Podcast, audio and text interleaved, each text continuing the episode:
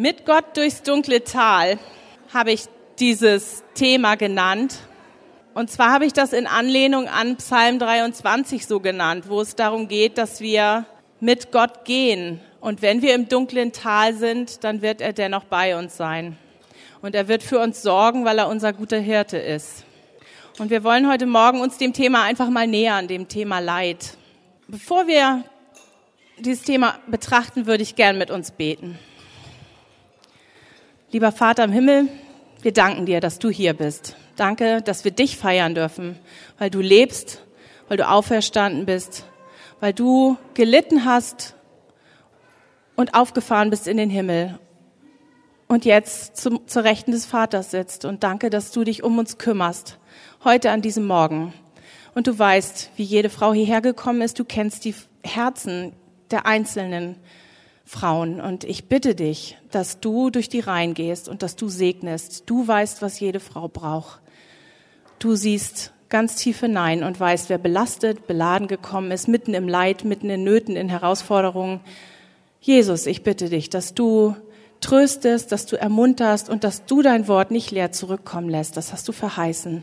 Bitte geh du durch die Reihen und segne eine jede, dass sie mit neuem Mut und mit neuer Hoffnung in die Woche gehen kann. Danke, dass wir dir vertrauen dürfen in dem, was du sagst und in dem, was in deinem Wort steht, Herr.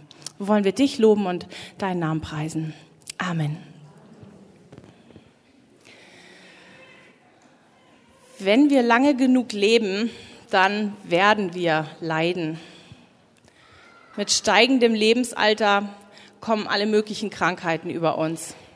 Alzheimer, Krebs, grauer Star, Herzkrankheiten und vielleicht auch alles zusammen. Im Laufe des Lebens werden wir mit ansehen, wie andere sterben und wir werden um sie trauern. Und auch wir gehen einem Ende entgegen. Auch wir werden irgendwann sterben und werden betrauert werden. Wir werden persönlich leiden. Und wenn wir den Fernseher anschalten, dann wird uns richtig deutlich, was um uns herum auch so los ist was über unser persönliches Leid auch hinausgeht. Wir sehen Naturkatastrophen, Erdbeben, Wirbelstürme, Tsunamis. Hinzu kommen Dinge wie Unfälle, die unbeabsichtigt passieren und auch Verbrechen, die mit bösartiger Absicht passieren. Es gibt große Ungerechtigkeiten wie Hunger und weltweite Kriege. Hinzu kommt auch das selbstverschuldete Leid infolge von Handlungen, die vielleicht unüberlegt waren oder vielleicht aus einer Zeit stammen, wo man eventuell Gott gar nicht kennt, wo man ohne Gott gelebt hat und die Konsequenzen von unweisen Handlungen auslöffeln muss. Verfolgung von Christen sehen wir, das ist unverschuldetes Leid dass Christen oder andere Religionsgruppierungen einfach verfolgt werden aufgrund ihres Glaubens. Mit dem Leid wird jeder Mensch, nicht nur Christen, in irgendeiner Weise konfrontiert. Und man muss sich einfach damit auseinandersetzen. Damit muss sich jeder Mensch auseinandersetzen. Egal welcher Religion, Hautfarbe, Rasse. Das ist kein, kein christliches Thema, sondern jeder muss sich überlegen, wie er sich dazu positioniert. Wenn wir einen Blick in die Bibel werfen, dann sehen wir, dass da auch von viel Leid die Rede ist.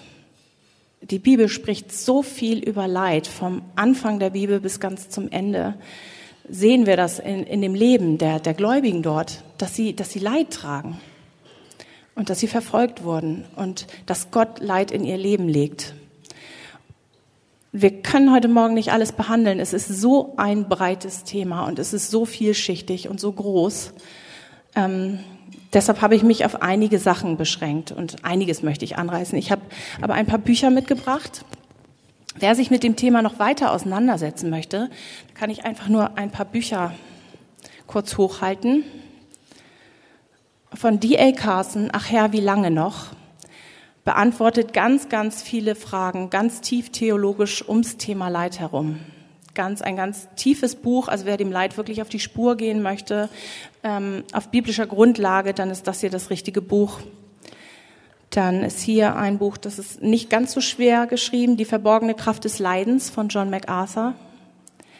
Ähm, auch sehr gut. Ein Buch auf Englisch, mehr seelsorgerlicher Natur von Tim Keller. Walking with God Through Pain and Suffering heißt das. Sehr gut geschrieben. Und John Piper hat eins geschrieben, da hat er drei Männer über John Bunyan, William Cooper und David Brainerd. Da hat er das Leben der Männer beschrieben, die sehr, sehr gelitten haben. John Bunyan hat die Pilgerreise im Gefängnis geschrieben, das größte Werk nach der Bibel, so sagt man, das nach Gefängnis riecht. Und da kann man auch sehr viel draus schöpfen und kann, ihr könnt euch die nachher gerne auch nochmal angucken. Oder wen das interessiert, die sind im Mediencenter erhältlich. Genau. Die Ursache des Leids. Das ist der erste Punkt, über den ich nachdenken möchte. Die Ursache des Leids und das Ende. Wenn wir über Leid, Nöte und Tod sprechen, dann haben wir gelernt irgendwie, dass sie so zum Leben dazugehören. Eigentlich muss man sagen, der Mensch versucht es zu lernen, dass es dazu gehört. Und der Mensch versucht, mit dem Leid, was im Leben liegt, irgendwie umzugehen. Denn eigentlich merken wir immer wieder, es gelingt nicht auf Anhieb gut. Es ist nichts, wo man sagt, na klar, das ist mir irgendwie mit in die Wiege gelegt worden. Wenn Leid kommt, dann dann nehme ich das ganz locker. Dann kann ich sofort damit umgehen, sondern das ist jedes Mal eine neue Herausforderung, wenn Leid kommt. Und der Grund ist, dass es eigentlich von Anfang an nicht so gedacht war, dass wir uns mit diesem Thema auseinandersetzen müssen. Als Gott nämlich ganz am Anfang die Erde schuf, da war alles harmonisch. Da gab es kein Leid. Es gab Essen für alle, es gab keine Krankheiten, kein Tod, Harmonie in den Beziehungen. Keine Naturkatastrophen, kein Erdbeben, das das Paradies erschütterte. Das alles gab es nicht. Es war eine perfekte Welt, wo Gott mit seinen Geschöpfen lebte. Mit dem Sündenfall aber von Adam und Eva, mit dem Bruch in dieser Vertrauensbeziehung zu Gott, gingen auch alle anderen Beziehungen zu Bruch. Indem wir, und ich sage ganz bewusst wir, denn wir sind die Nachfahren Adams und Eva und es ist in unseren Herzen genauso verwurzelt, wie es bei denen war. Indem wir die Autorität Gottes ablehnten und meinten, wir könnten uns selbst zu Gott machen und wir können selbst über alles bestimmen und unser Leben allein regieren, arbeitete alles Geschaffene, unsere Herzen, Gefühle, Körper, Beziehungen zu anderen Menschen und auch die Natur selbst nicht mehr so, wie sie eigentlich gedacht war, wie es eigentlich von Gott nach der Schöpfung gemeint war. Das Böse und mit ihr die Sünde kam mit ihrer zerstörerischen Kraft in die Welt. Und deshalb werden heute nach dem Sündenfall alle Menschen mit einem bösen Herzen geboren. Jeder hat von Geburt an, selbst die kleinen Babys, die das noch vom Kopf her nicht auseinanderkriegen, sind mit einem Herzen geboren, was sich automatisch so entwickelt, dass es böse ist, weil das die böse Wurzel dort drin ist. Das Böse und das Leiden sind also zu Tatsachen des Lebens geworden.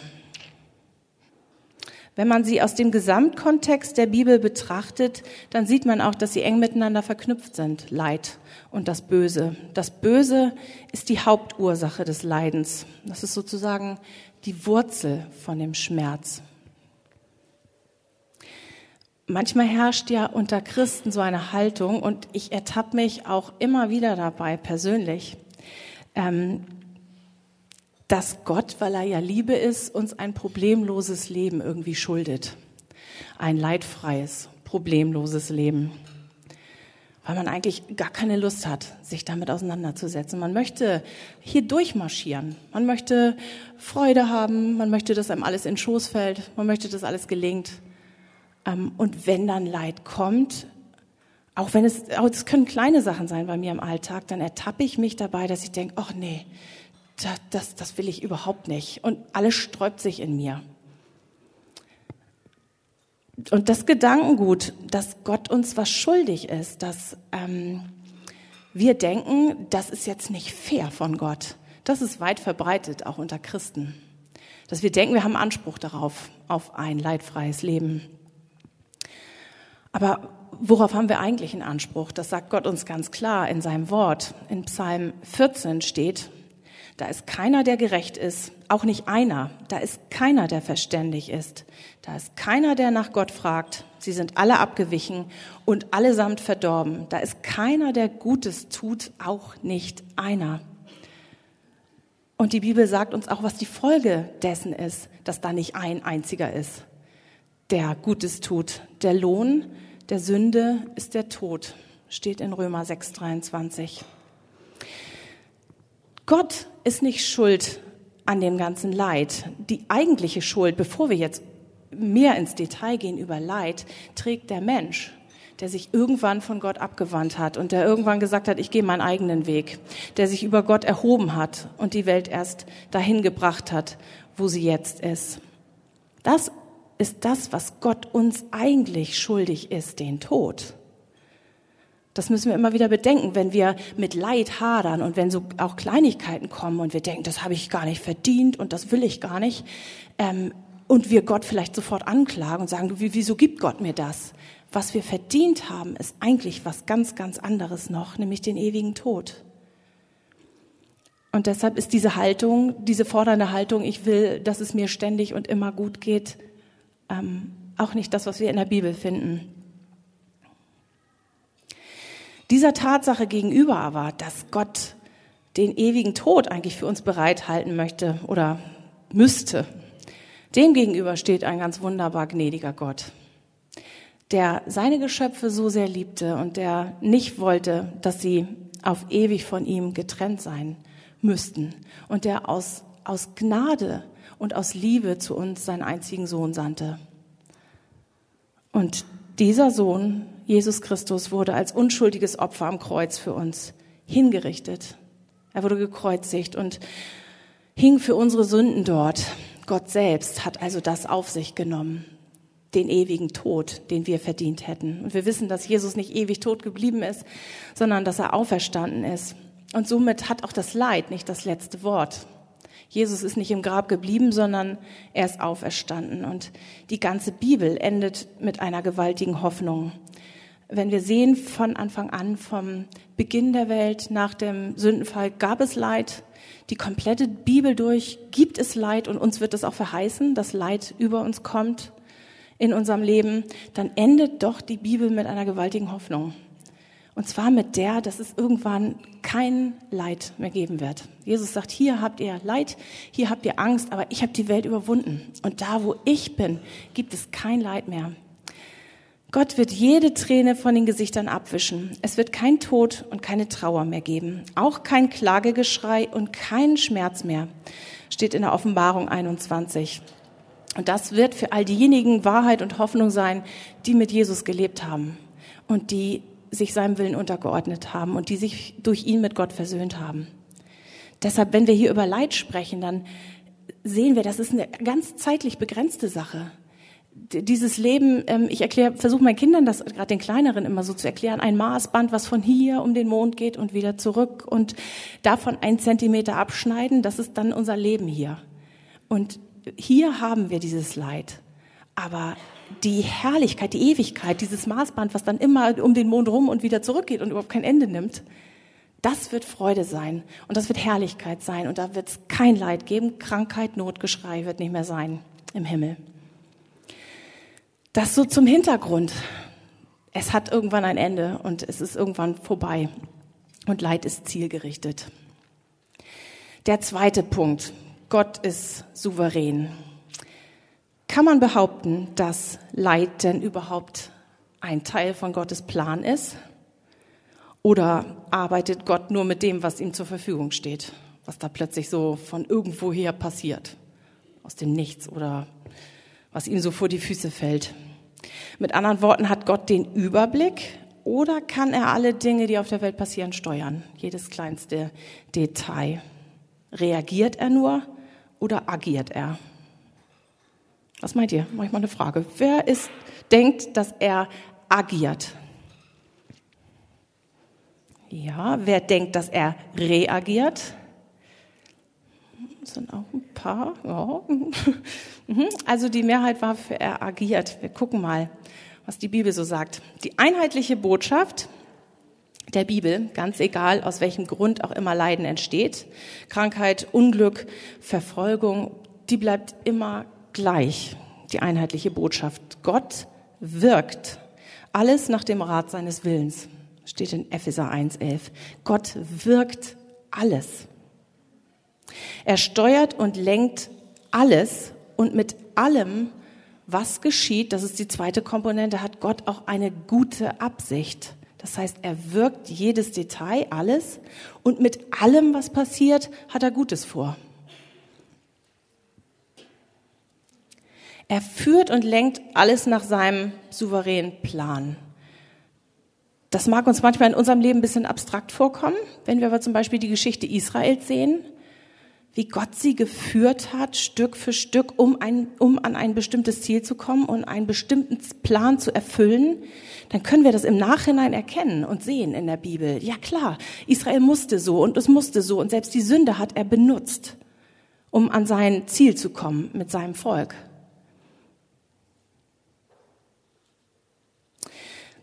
Gott ist souverän auch über die Natur. Er kontrolliert das Wetter und die Auswirkungen von Naturkatastrophen unterliegen seiner souveränen Kontrolle. Da müsst ihr mal, da haben wir jetzt nicht die Zeit, das ist sehr lang, hier ob 38 lesen, wo steht, was er alles gemacht hat. Da sagt er, Hiob, warst du dabei, als ich die Festen gegründet habe, als ich die Anker der Welt hineinrammte, als ich die Meere geschaffen habe, als ich den Himmel aufgespannt habe, warst du dabei, als ich die Sterne setzte. Da wird so deutlich, wie, wie gewaltig Gott ist und was er alles geschaffen hat und wie er die Natur wirklich bis ins kleinste Detail regiert und wirklich regiert. Und Hiob, da, da, ich kann mir vorstellen, dass der immer kleiner wurde und sagte, nee, nee, weiß nicht, weiß nicht weil, weil Gott so mächtig dort ist und, und so mächtig zu Hiob spricht und ihm klar macht, ich bin hier der Gott, ich habe alles geschaffen, ich habe alles in der Hand. Nichts entgeht mir und ich mache, was ich will, auch mit der Natur. Ich sende die Fluten, ich halte die Finsternis zurück. Das könnt ihr zu Hause gern mal nachlesen.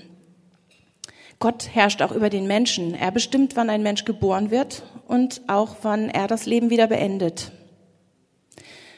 Psalm 104, dort steht, verbirgst du dein Angesicht, so erschrecken sie. Nimmst du ihren Odem, so vergehen sie und werden wieder zu Staub. Das heißt auch da, Gott regiert alles. Er hat auch die Kontrolle über alle Prozesse im menschlichen Körper, denn er ist der Schöpfer. Die Organe funktionieren nur so, weil Gott es will. Und wenn Zellen mutieren und eventuell, eventuell zu Krebszellen werden, dann über, unterliegt das ebenso Gottes Kontrolle passiert nichts einfach so. Selbst die kleinste Zelle im Körper muss Gott gehorchen. Nichts kommt einfach irgendwo her. Und Gott ist auch souverän über den Willen des Menschen. Er kontrolliert Kaiser, Könige, Diktatoren und Politiker und alle handeln nur so, wie Gott das festgesetzt hat. Wenn wir, wenn wir den Fernseher angucken dann, oder reingucken und sehen, was da alles so läuft, dann scheint es so, als würde alles immer mehr aus dem Ruder laufen, als hätte sich hier alles verselbstständigt. Ähm, aber Gott hat damit einen großen Plan und ein großes Ziel, so wie er das beim Volk Israel hatte. Und alles wird irgendwann zu Ende sein, zu seiner Zeit. Aber es passiert alles genauso, wie Gott es will.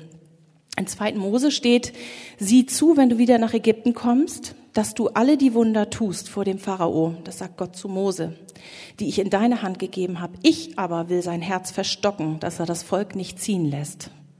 Selbst den großen, mächtigen Pharao hat Gott in der Hand. Gott lenkt die Herzen wie Wasserbäche. Zuletzt hat Gott sogar Macht über den Bösen, über den Teufel. Ich weiß, dass das ein schwieriger Gedanke ist mit dem Bösen. Wie kann Gott mit dem Bösen das zulassen und das vielleicht sogar für uns irgendwo nutzen zum Guten? Aber der Teufel hat nur so viel Macht, wie Gott ihm geben will. Und niemals kann der Teufel gegen den Willen Gottes handeln. Niemals. In Hiob, in dem Buch, sehen wir das ganz eindrücklich dass der Teufel kommt, in den Himmel kommt und sagt, so, lass mich doch hier mit dem dies und das machen und Gott ganz genaue Anweisungen gibt, dem Widersacher und sagt, okay, wenn du ihn versuchen willst, dann erlaube ich dir das. Du darfst ihm alles nehmen, Frau, Kinder, sein ganzes Hab und Gut, seine Gesundheit, aber taste sein Leben nicht an. Das war die Vorgabe.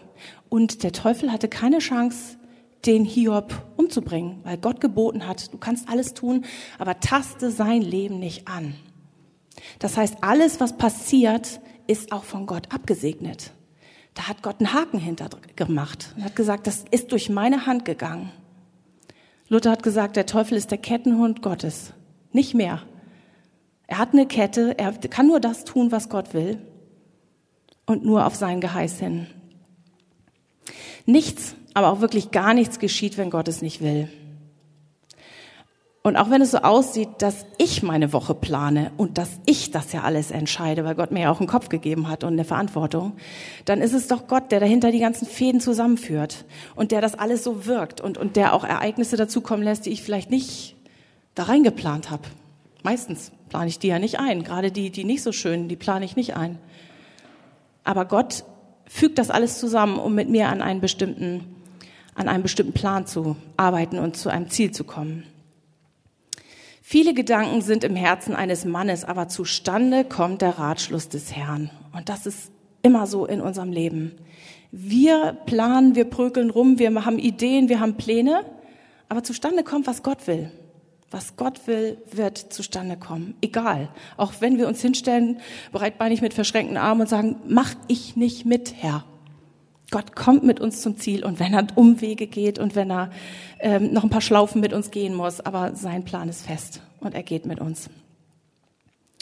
Da also Gott über alles souverän ist, regiert er auch über das Leid und legt es nicht versehentlich ins Leben. Auch das hat einen Sinn und Zweck. Und ich werde, nachdem wir jetzt zwei Zeugnisse hören werden, danach fünf Gründe nennen, warum Gott uns durch Leid gehen lässt. Aber ich habe gedacht, das ist vielleicht ganz schön, wenn wir bei diesem Thema einfach auch Frauen zu Wort kommen lassen, die aus, in unterschiedlichen Bereichen einfach Leid erlebt haben und aus ihrem Leben so ein bisschen berichten. Und da möchte ich zuerst Manuela bitten, dass die mal kommt und uns ein Zeugnis aus ihrem Leben gibt über eine Zeit, wo sie Leid erlebt hat. Vielen Dank, dass du aus deinem Leben berichtest. Sehr gespannt. Ja, ich stehe jetzt hier etwas vor dieser Masse. ähm, ich bin ein bisschen aufgeregt. Ich habe heute meine Freundin dabei, die ist mir sehr vertraut. Seit 20 Jahren kenne ich sie. Ich bin sehr froh darüber, dass Gott sie mir geschenkt hat in meinem Leben. Ähm, ja, mit Gott durchs dunkle Tal. Ja, warte, ich muss erstmal mich hier ein bisschen sortieren.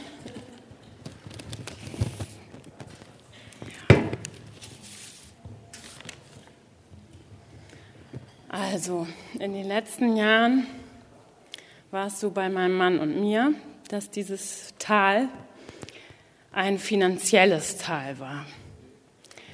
Und dieses Tal hatte so vor ungefähr, ja, ich weiß nicht genau, vor drei Jahren oder ob ich eher sage vor fünf Jahren seinen Tiefpunkt erreicht.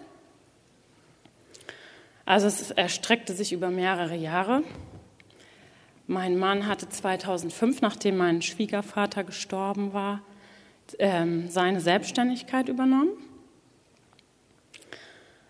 Und wir hatten auch beide ein bisschen äh, Angst davor. Wir hatten aber beide auch ähm, ein Wort von Gott auf dem Herzen. Das hast du vorhin schon einmal gesagt. In der Welt habt ihr Angst, aber seid getrost, ich habe die Welt überwunden. Daraufhin hat er dann das eben übernommen, was auch mit einigen Kosten verbunden war für uns, die so für uns nicht geplant waren. 2007 wurde ich dann mit meinem ersten Sohn schwanger. Und eigentlich sah es so aus, so, ach, das nimmt jetzt ganz gut seinen Lauf, bald ist alles bezahlt, es wird uns jetzt richtig gut gehen. Perfekt, dass jetzt das Kind kommt, der perfekte Zeitpunkt. Aber Gott hat diesen Plan ein bisschen anders geplant für uns und im Zuge der Wirtschaftskrise ging es dann eigentlich Stück für Stück bergab. Es wurde eigentlich immer weniger, die ähm, Ausgaben blieben die gleichen und die Einnahmen wurden immer weniger. Hinzu kam dann, während ich schwanger war, dass mein Mann eine Depression bekam, weil er Angst hatte einfach auch, wie es weitergeht weil wir noch nicht das dahinter sehen konnten, was Gott eigentlich mit uns so vorhat. Ähm, so, nun stand ich halt schwanger.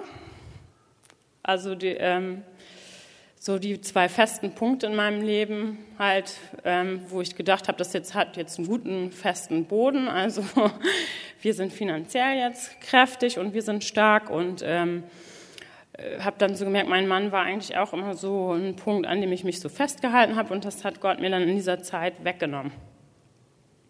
Und dann stand ich da mit einem depressiven Mann, der eigentlich keine Lust mehr hatte zu leben, schwanger, habe mich natürlich eigentlich gefragt, ja, was soll das jetzt? Wieso freut er sich nicht darüber, dass wir jetzt eben halt auch ein Kind erwarten? Ja, und eigentlich war es so, dass ähm, ich auch immer, muss mich jetzt mal eben hier ein bisschen, ja, ich hatte ja selber irgendwie Angst, äh, dass mein Mann mir jetzt auch dass Gott mir jetzt vielleicht meinen Mann nimmt, ähm, was ja durchaus hätte passieren können, hatte auch viel Angst, viel Traurigkeit. Ich hatte eine Freundin ähm, an meiner Seite, die mir viel zugehört hat, was ich jetzt im Nachhinein so sehe, dass Gott es einfach so geführt hat, dass ich eine Mensch, in Menschengestalt jemanden hatte, der mir zuhört. Ähm, ja, mit der Depression wurde es dann, nachdem der Sohn geboren war, so, es hat vielleicht so ein halbes Jahr gebraucht ungefähr, wurde es dann ähm, besser. Ich hatte dann auch ein Wort gelesen, das geknickte Rohr wird er nicht zerbrechen und den glimmenden Docht wird er nicht auslöschen. Das war ein Wort, was mich ein bisschen festhalten ließ, dass dieser Zustand hoffentlich nicht so bleiben wird mit meinem Mann. Und Gott hat ihn ja auch da rausgeführt. 2010 wurde ich dann erneut schwanger im Vertrauen darauf, dass Gott uns auch wieder versorgen wird, denn das hat er, also er hat uns durchgetragen und wir waren auch versorgt, auch wenn es anders war, als ich mir das jetzt vorgestellt habe. Es war schon, finde ich, sehr hart oft. Ähm, den Höhepunkt nahm es dann, als ich schwanger war, ähm, dass ich einmal an die Spardose von meinem Sohn gehen musste, um einzukaufen. Das war so ein Moment, der besonders schlimm für mich war. Das ist ein sehr sensibles Thema, auch für mich hier zu stehen und darüber zu sprechen. Und das war auch die Schwierigkeit, jemanden zu finden, mit dem man darüber spricht, weil es für meinen Mann auch so war, ich habe es nicht geschafft. Ich habe es selber nicht geschafft, meine Familie zu, vernünftig zu ernähren oder vielleicht vernünftig zu führen. Ähm, aber Gott schafft auch hier neue Lösungen und Möglichkeiten, aus dem Tal herauszukommen. Er hat mich liebevoll an die Hand genommen mir gezeigt, wie ich bin und mir gezeigt, dass es ihn traurig macht, wenn ich ihn zu oft einfach auch stehen lasse und aus eigener Kraft Dinge tun will, einfach mich nach ihm nicht ausstrecke. Also das hat sich bei mir eigentlich so gezeigt, dass ich gelernt habe dann, dass ich eigentlich lau war. Also ich habe eigentlich mich zu wenig mit seinem Wort beschäftigt. Ich habe mein Gebetsleben war eigentlich auch ja, wie ist das so? Wenn die Probleme kommen, dann strecken wir uns nach ihm aus, aber er möchte eigentlich nicht, dass wir uns nur ausstrecken, wenn die Probleme da sind, sondern er möchte eigentlich, dass wir es täglich tun. Das ist, ich ähm, sehe das so als Sinnbild, wenn ich jetzt als beste Freundin meine Hilfe anbiete und meine Freundin lässt mich dann immer stehen und sagt, ja, ist ja ganz schön, dass du mir helfen willst, aber eigentlich kriege ich das auch ganz gut alleine hin. Und so stelle ich mir das vor, so muss es im Prinzip für Jesus gewesen sein wie ich mich so verhalten habe. Durch die vielen Schwierigkeiten hat Gott mich näher zu sich hingezogen und hat ähm, das auch total verändert in meinem Leben. Ich hatte dann ein Vers,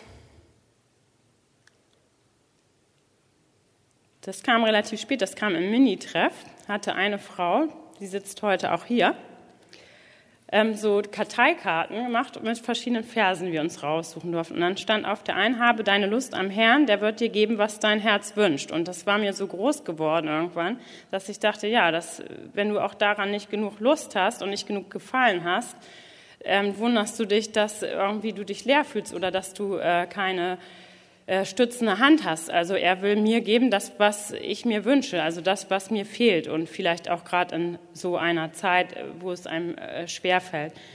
Also zu dem Höhepunkt, als, ähm, weil du sagtest eben was von Anklagen, war es auch so, ähm, dass ähm, nachdem wir uns dann von einigen Dingen auch trennen mussten ähm, und die ja verändern mussten und nicht so, wie ich das wollte, dass ich eigentlich so ein bisschen war wie Jona, äh, der dann über die Pflanze sich beschwert, die dann verwelkt und gesagt habe, ich habe echt keine Lust mehr, das geht schon so viele Jahre so, äh, veränder das, mach jetzt irgendwas, bis ich dann halt gemerkt habe, dass es auch mit mir was zu tun hat, mit meinem Verhalten. Ähm, Gott legt uns eine Last auf, aber er hilft uns auch. Das hat er auch getan. In den letzten Jahren durften wir Stück für Stück aus dem Tal aufsteigen. Das bedeutet nicht, dass ich nicht Angst habe davor, wenn das nächste Tal kommt, wie das sein wird und wie sich das gestalten wird vielleicht, wenn es notwendig ist. Versorgt waren wir immer, wenn auch halt nicht nach unseren Vorstellungen. Und Gott lässt uns nicht in dem Tal sitzen. Er holt uns wieder raus und er hat eine Absicht dahinter. Und das ist das auch, was wir dann, äh, oder was ich jetzt nur so von mir sagen kann, was man nicht sieht in dem Moment, dieses dahinter, was die Absicht davon ist, was Gott uns, äh, von uns möchte. Er möchte uns nicht damit strafen oder möchte uns nicht äh, nur diese Last auflegen, sondern er möchte eigentlich unser, dass er uns, ja, er möchte unser bester Freund sein. Er möchte, dass uns das groß wird, dass es uns nicht egal ist, was er für uns gemacht hat. Das ist nicht das, was wir äh, dann erleben, so als Leiden oder was ich erlebt habe, fand ich total schlimm. Aber das ist gegen das, was er für uns gelitten hat, ist das ein kleiner Spaziergang im Prinzip. Ja, Gott möchte, möge Gott uns dabei helfen, ihm total zu vertrauen. Das ist nicht immer einfach, wenn wir noch nicht verstehen, was dahinter steht. Ich bin jetzt froh, dass ich ein paar Antworten für mich so finden konnte. Ich wünsche das auch jedem, der hier sitzt, der sich vielleicht in einem Tal befindet, auch dieses darauf vertrauen zu können und dass auch ja Gott diese Zweifel vielleicht äh, wegwischt, ob also bei mir waren damals einige Zweifel auch, ob ich mir das nicht vielleicht nur so vorstelle, dass es einen Gott gibt und ähm, weil ich vielleicht selber so schwach bin und dazu gibt es ja auch einen schönen Vers, dass äh, wir uns an seiner Gnade genügen lassen sollen, weil Gott in den Schwachen mächtig ist.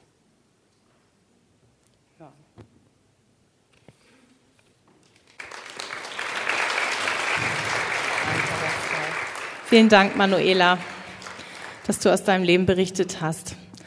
Ähm, bei Manuela war das so, dass sie jetzt im Nachhinein das, das sehen kann, wofür das gut ist. Das ist nicht immer so. Es gibt Dinge, da passiert Leid im Leben und und wir können, solange wir hier leben, nicht erkennen, wofür das gut sein soll.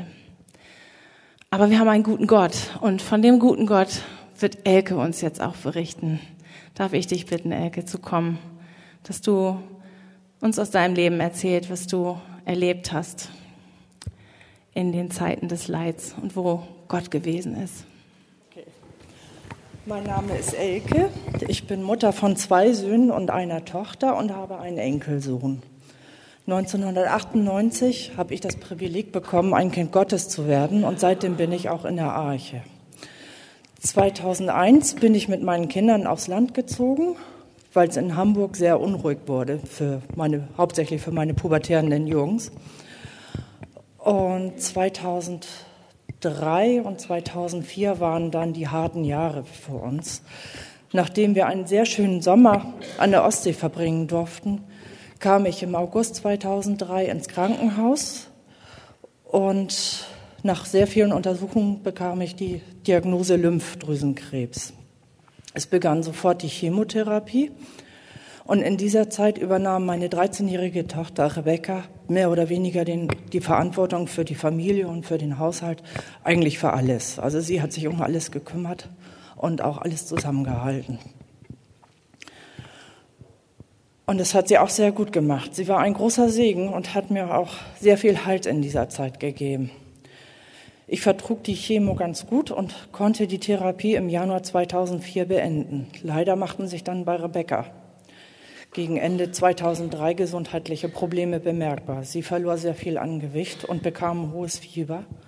Nach vielen Untersuchungen stellten dann die Ärzte bei ihr auch Lymphdrüsenkrebs fest. Das war eine Woche nach meiner letzten, nach meiner letzten Chemotherapie.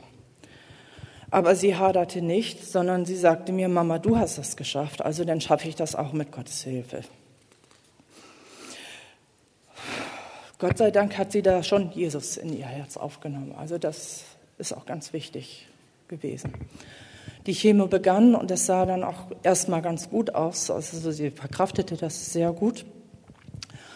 Sie schmiedete schon Zukunftspläne, wollte wieder in die Schule gehen und in die Gemeinde und ihren geliebten Pferdestall dürfen wir nicht vergessen, weil da hat sie sich sehr gerne aufgehalten. Leider ergab die letzte Untersuchung, also die Untersuchung nach dem letzten Chemoblock, dass sie ein Rezidiv bekommen hatte. Und die Ärzte gaben mir zu verstehen, dass es sehr ernst ist und dass die Chemo Chemotherapie um einiges verstärkt werden muss.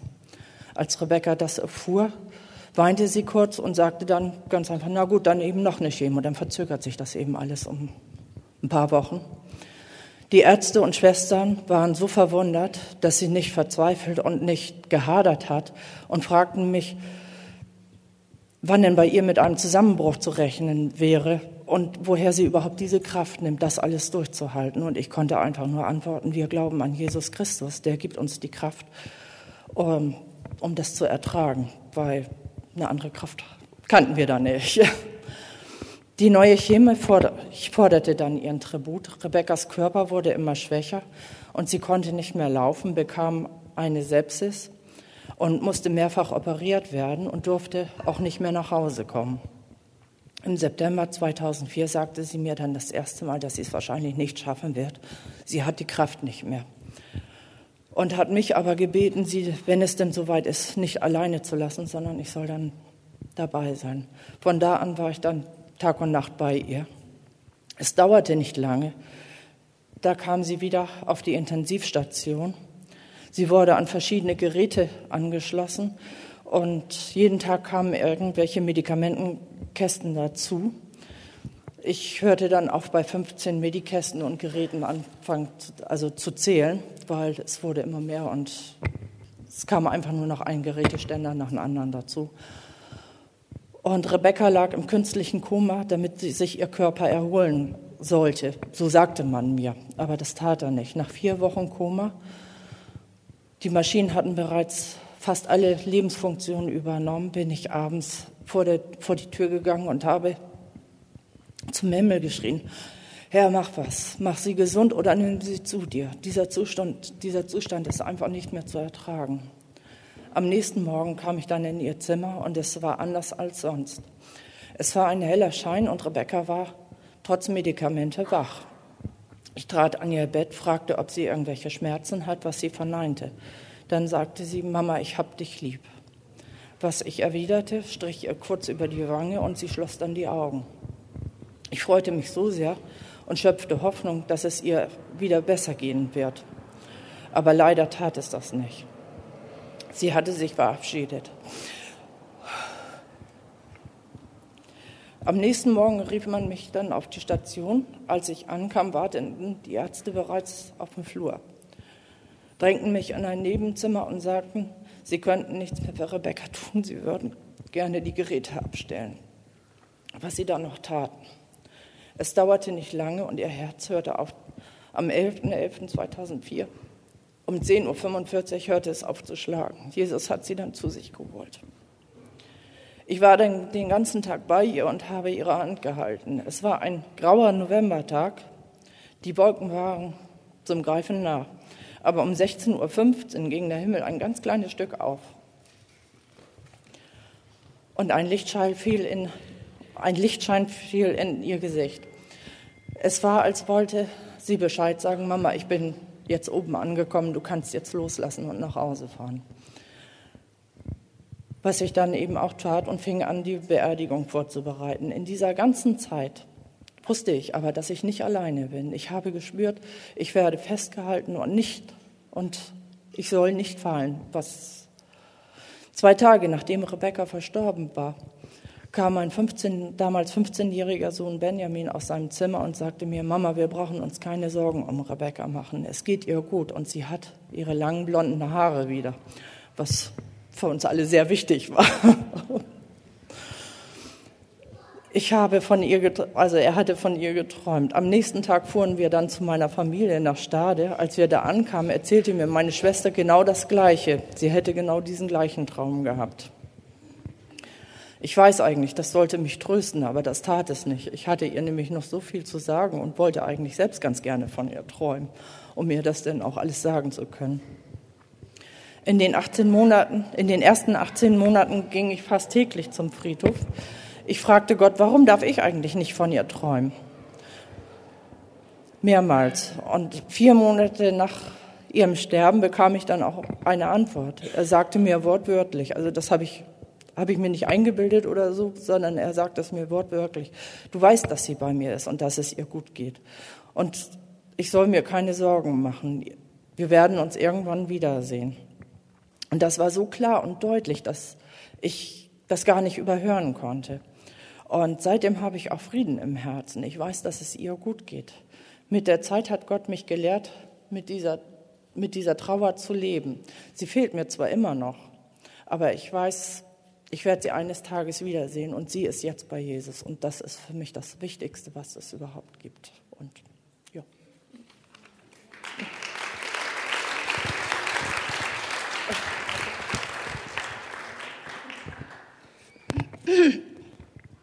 Ja, vielen Dank, Elke, dass du aus deinem Leben berichtet hast und über auch den Tod deiner Tochter, die ja nicht tot ist, sondern die lebt.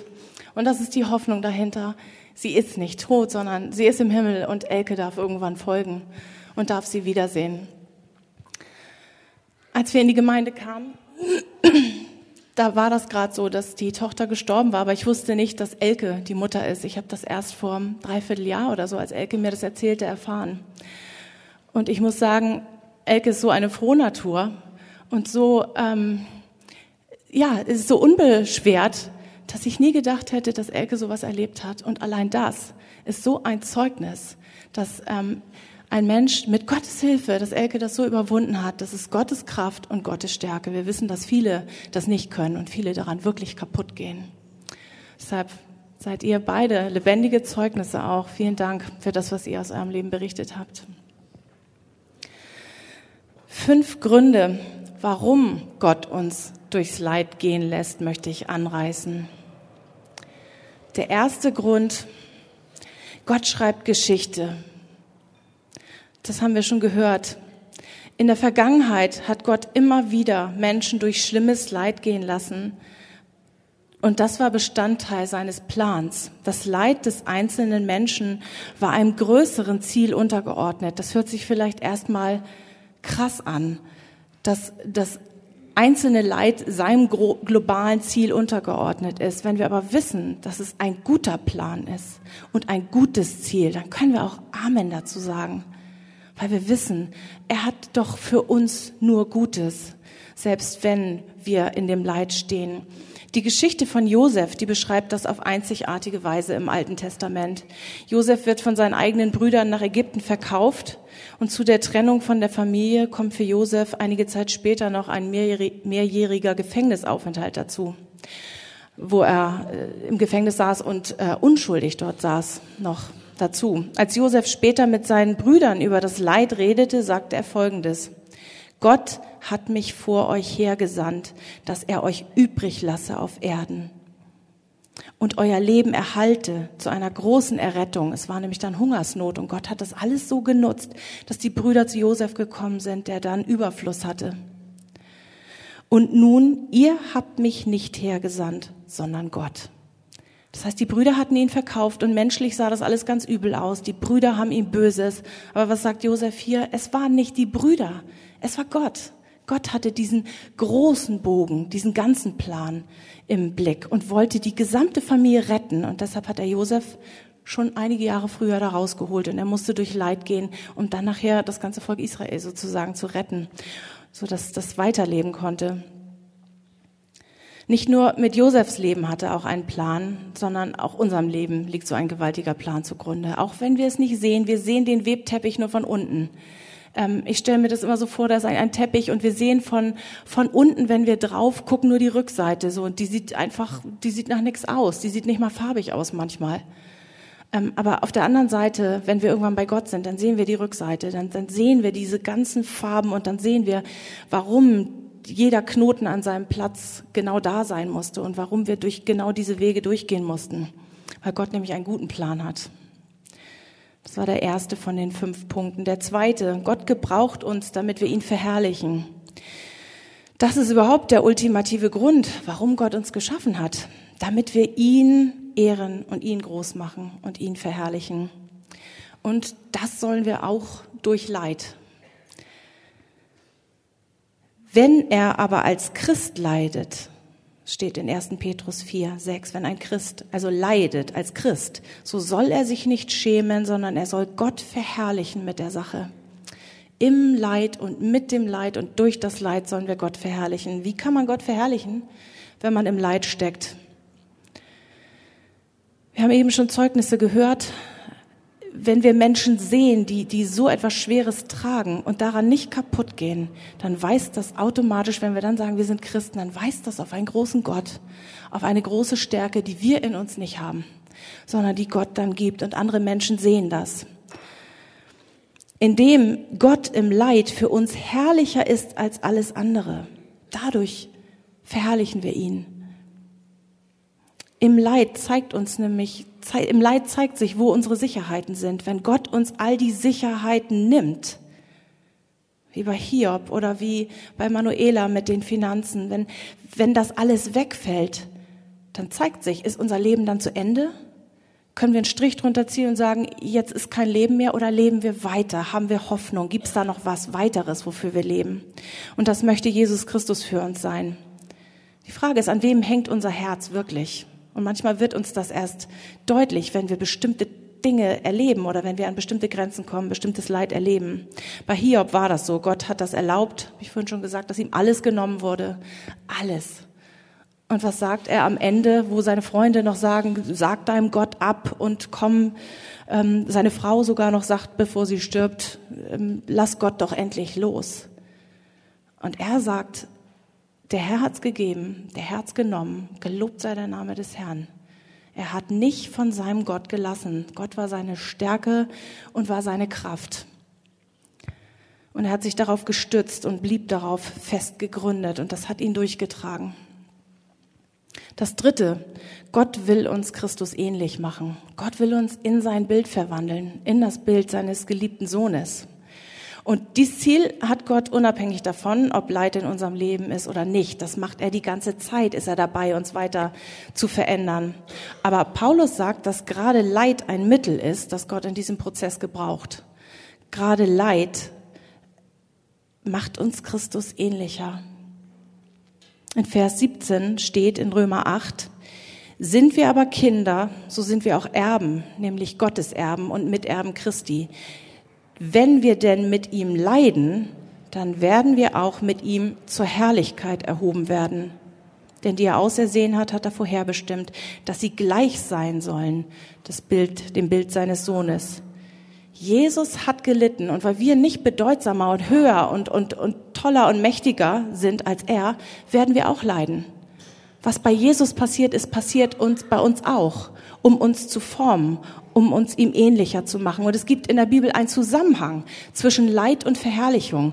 Da, da müsst ihr mal drauf achten, wenn ihr von, von der Verherrlichung redet und, und von Leid. Es ist häufig so ein, eine Sache, die zusammengehört. Gott musste leiden, Jesus musste leiden, aber er wurde verherrlicht. Und Paulus sagt, auch wir werden leiden, auf dass wir auch verherrlicht werden.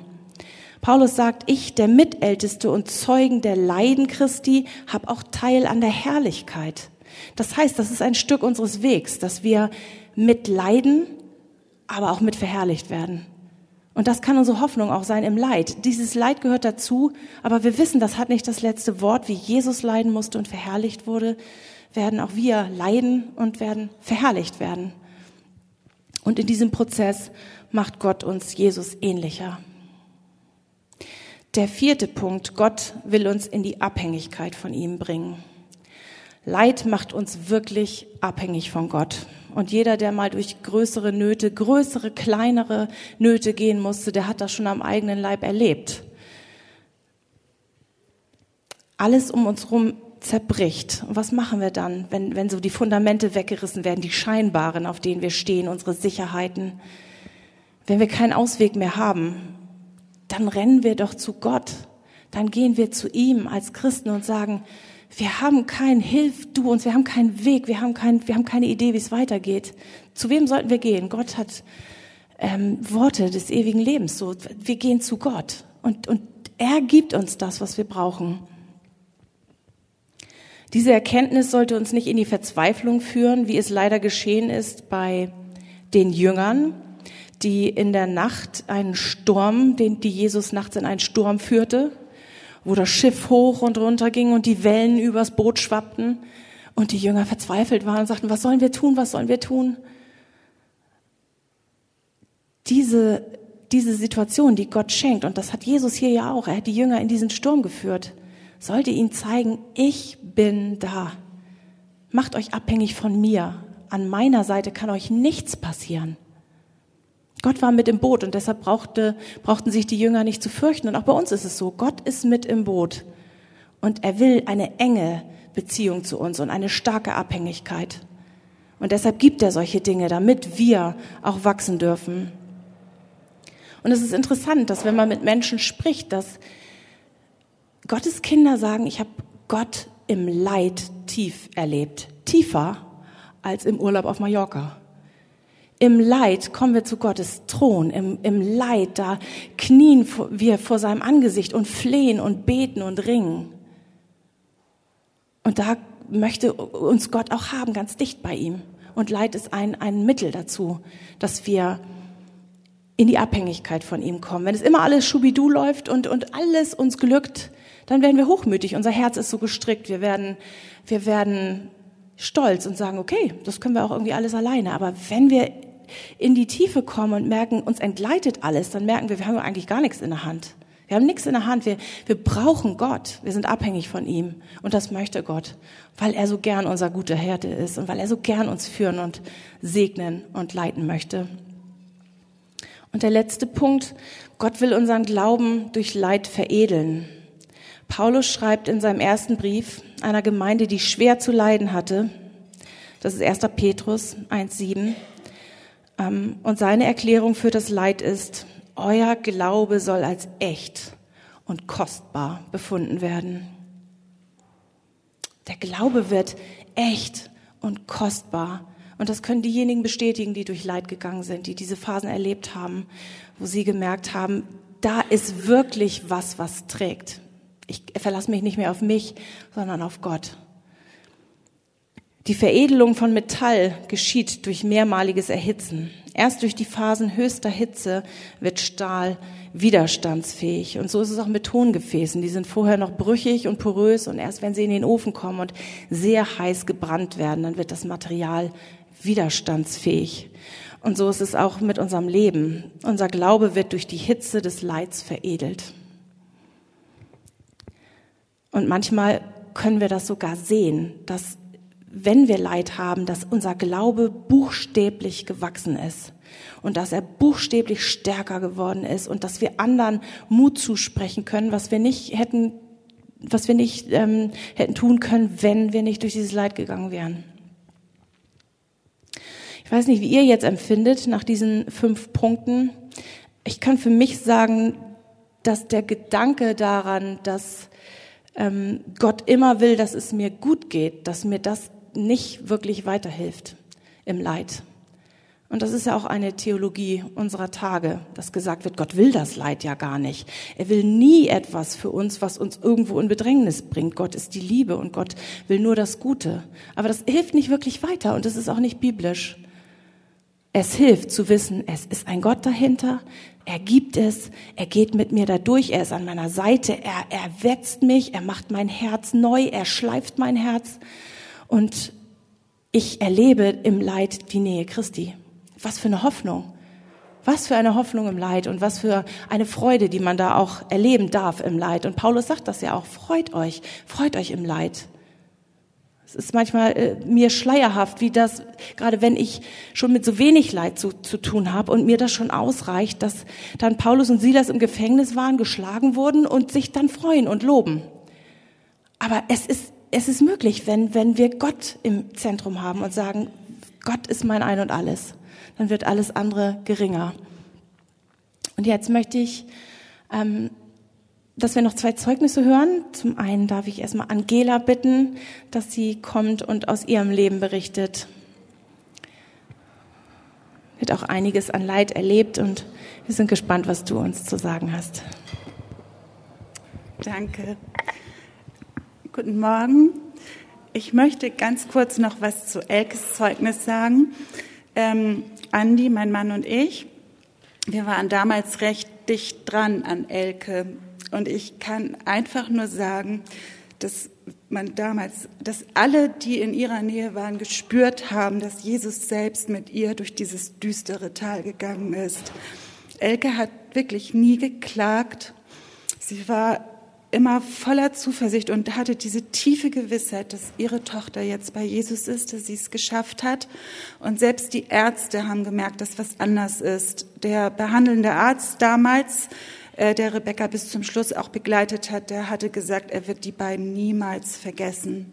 Also er hat das so in dieser Form, in, in diesem Leid noch nie erlebt, dass Menschen da so durchgehen konnten. Und ja, also Elke ist da echt ein Riesenzeugnis und ich habe auch oft zu Andi gesagt, El Elke ist meine Heldin.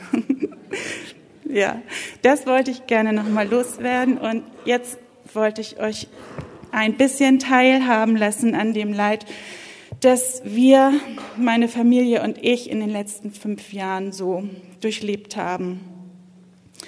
Seit Anfang 2009 fühlte ich mich immer mal wieder nicht gut war zwischendurch extrem schlapp, ab und zu leicht depressiv verstimmt, das kannte ich bis dahin gar nicht, und hatte verschiedene Infekte, die mich extrem schwächten. Es dauerte länger als sonst, bis ich mich davon jeweils erholte. Bis dahin verlief mein Leben in geordneten Bahnen.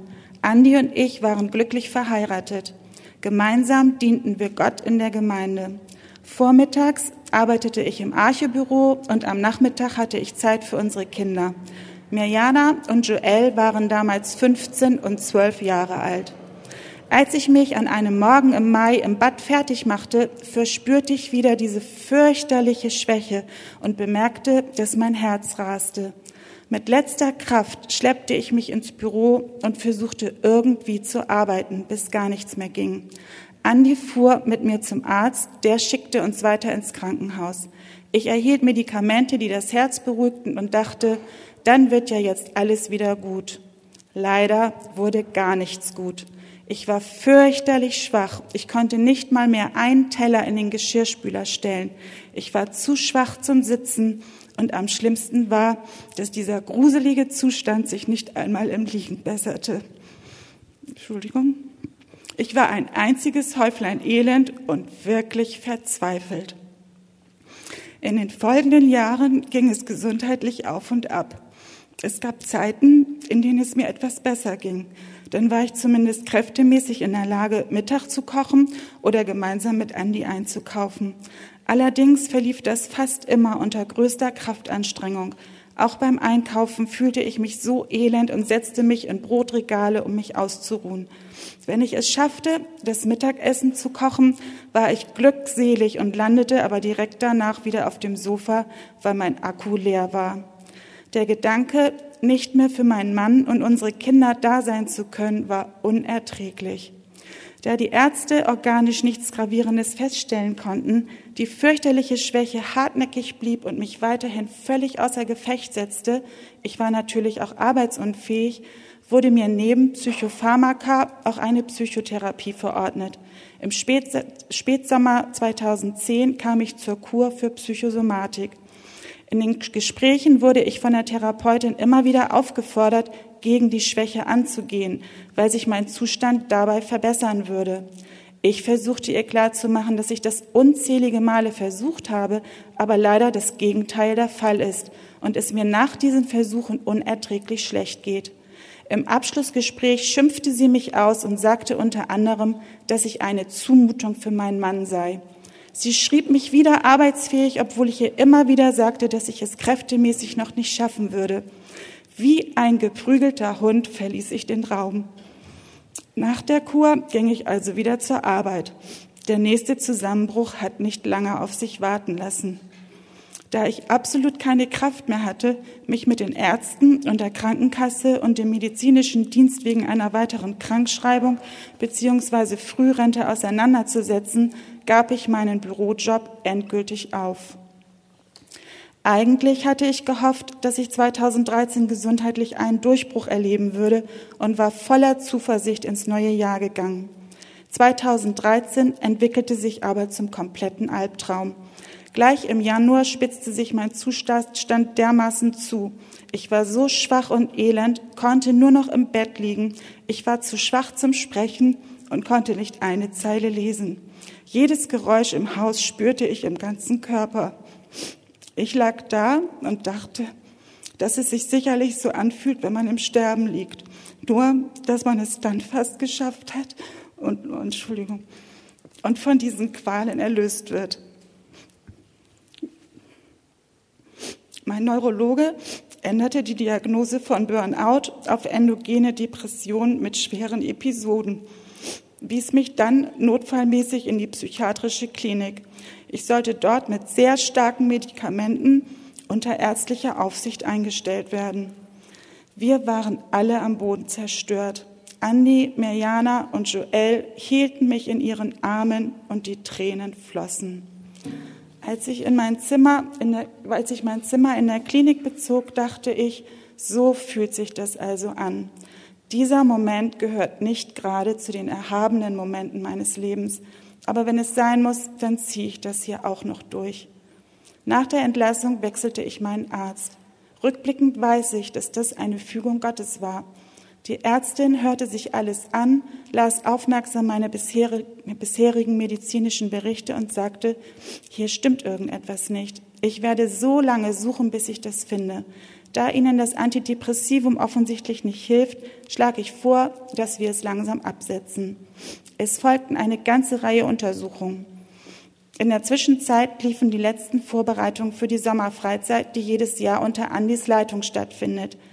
Wenige Tage vor der Reise hatte ich plötzlich wieder stundenlanges Herzrasen und suchte deshalb meine Ärztin auf. Sie diagnostizierte Vorhofflattern und verdoppelte die Dosis meines Herzmedikaments. Gegen Abend bekam ich so heftige Herz-Kreislauf-Probleme, dass Andi den Rettungswagen rief. Da es mir sehr schlecht ging, morsten die Sanitäter den Notarzt an, der dann mit dem Hubschrauber eingeflogen wurde und meinen Transport ins Krankenhaus veranlasste. Meine Blutwerte wiesen auf einen Herzinfarkt hin, so dass Andi in der Nacht einen Anruf der Ärztin erhielt. Während ich im Krankenhaus auf den Kardiologen wartete, der meine Herzkranzgefäße untersuchen sollte, bekam ich mit, dass der auf, auf der Intensivstation bereits ein Bett für mich fertig gemacht wurde. In diesen turbulenten Stunden erfasste mich ein innerlicher Friede, den nur Gott wirken kann. Nach der Untersuchung kam Gott sei Dank die Entwarnung. Es war doch kein Herzinfarkt. Trotzdem sollte ich einige Tage im Krankenhaus bleiben und die Jugendgruppe fuhr ohne Andi nach Italien. Schweren Herzens verabschiedeten sich unsere Kinder von uns, um auf die Freizeit zu fahren. Danach ging es mir in kleinen Schritten mit Rückschlägen immer besser und wir schöpften große Hoffnung. Für September hatten wir einen Familienurlaub gebucht. Wir freuten uns alle sehr darauf. Ein bis zwei Wochen vor der Reise spürte ich, dass sich wieder diese Schwäche ausbreitete, die mit Ganzkörpermuskelschmerzen und Fieber einherging. Ich wurde richtig panisch und hatte große Angst davor, meiner Familie wieder alles zu vermasseln. Leider brach ich wieder völlig zusammen und war elend, elend, elend. Ich bat Andi, doch die Reise ohne mich anzutreten, da wir den Urlaub sowieso bezahlen mussten und hoffte so sehr, dass meine Familie etwas Abstand gewinnen würde und sich trotz allem erholte. Ich lag wieder völlig flach und flehte Jesus inständig an, doch bitte, bitte, bitte an mein Bett zu kommen und mich nach Hause zu holen, weil ich diesen gruseligen Zustand keine Sekunde länger mehr ertragen kann. Dieses Gebet hatte ich 2013 schon einige Male ernsthaft gebetet und Andi hatte jedes Mal zu mir gesagt, Angela, für dich ist es noch nicht so weit.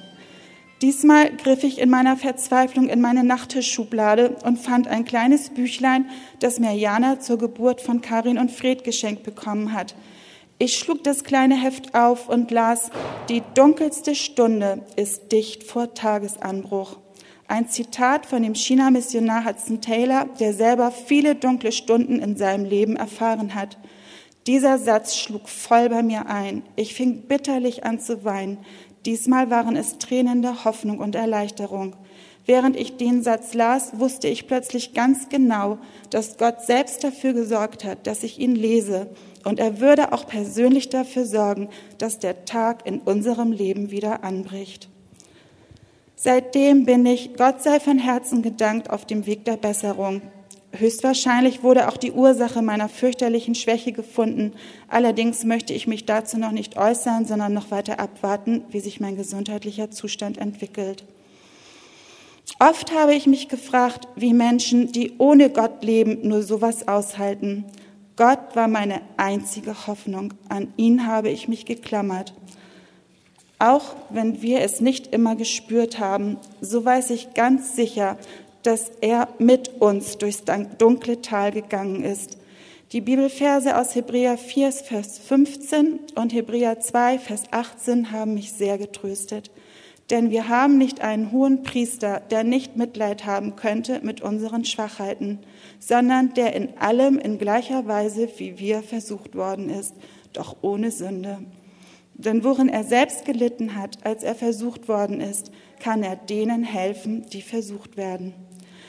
Dem allmächtigen Gott ist Leid nicht nur vom Hörensagen ein Begriff. Er hat selbst so viel mehr gelitten als jede von uns. Er sieht nicht ungerührt auf unser Elend, sondern er ging selbst durch dieses dunkle Tal, völlig selbstlos und voller Liebe, um uns zu retten. Niemand hat so viel Verständnis und Mitgefühl für unsere Schwachheiten und Leiden wie er. Welch ein Trost. Oh, danke, danke, danke.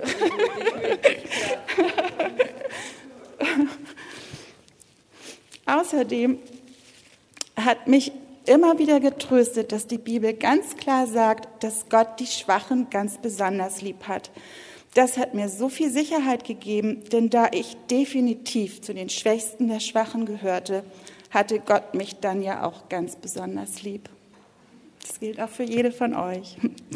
In den dunkelsten Stunden durfte ich Gottes Gegenwart und Nähe sehr stark spüren. Manchmal wachte ich gleich morgens mit einer ganz großen Sehnsucht nach Gott auf. Das hatte ich auf diese Weise noch nie zuvor erlebt. In Momenten größter Schwachheit hatte ich den Wunsch, Gott jetzt erst recht zu ehren. Ich streckte meine Arme im Bett liegend zu ihm aus und betete, dass ich den Gott meines Heils jetzt erst recht vor der sichtbaren und unsichtbaren Welt anbeten möchte. Das waren Gebete, die nur der Heilige Geist bewirken kann. Natürlich war ich sehr traurig darüber, dass ich so viele kostbare Jahre der Teenager- und Jugendzeit unserer Kinder auf dem Sofa und im Bett verbracht habe und nicht für sie da sein konnte. Ich hatte ja vorhin erzählt, dass ich zuletzt im September deswegen verzweifelt war. Gott benutzte damals unsere Tochter, um mich zu trösten. Sie kam an mein Bett, spielte mir ein Lied von Aaron Kies vor und sagte, Mama, dieser Song ist für uns.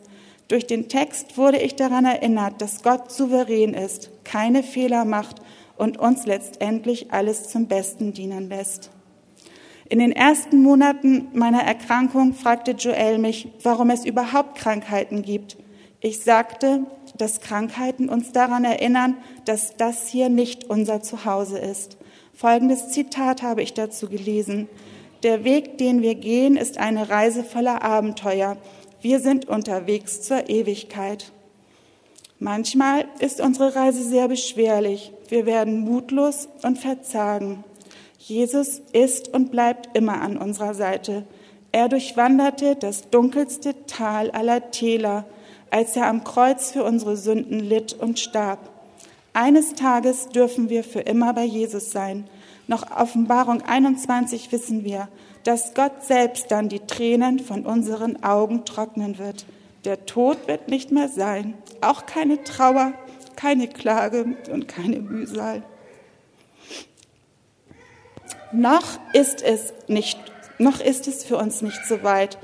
Bis es soweit ist, wollen wir uns gegenseitig daran erinnern, dass Gott gut ist und ihn von ganzem Herzen lieben, ehren und für ihn leben. Amen. Danke. Das ist jetzt ja auch nicht einfach immer danach irgendwie die richtigen Worte zu finden. Ich bin auch sehr ergriffen, wie ihr merkt, von den, von den Zeugnissen. Was für ein Leid, aber was, was für eine Hoffnung, was für ein Gott. Und davon berichtet uns jetzt auch noch Helga. Ja, ihr Lieben, ich hoffe, ihr könnt noch. So viel Leid heute. Und äh, ja, ich möchte an, eigentlich nur noch kurz einen Schlusspunkt setzen. Meine Situation ist, dass vor knapp zwei Jahren mein lieber Mann Helmut in den Himmel geholt wurde. Für ihn wunderbar, aber für mich doch ein Schmerz. Das begann also vor zwei Jahren ungefähr. Mein Mann fühlte sich mal nicht so groß und stark, wie er war und ja, immer gern gearbeitet und alles Mögliche so weggerupscht.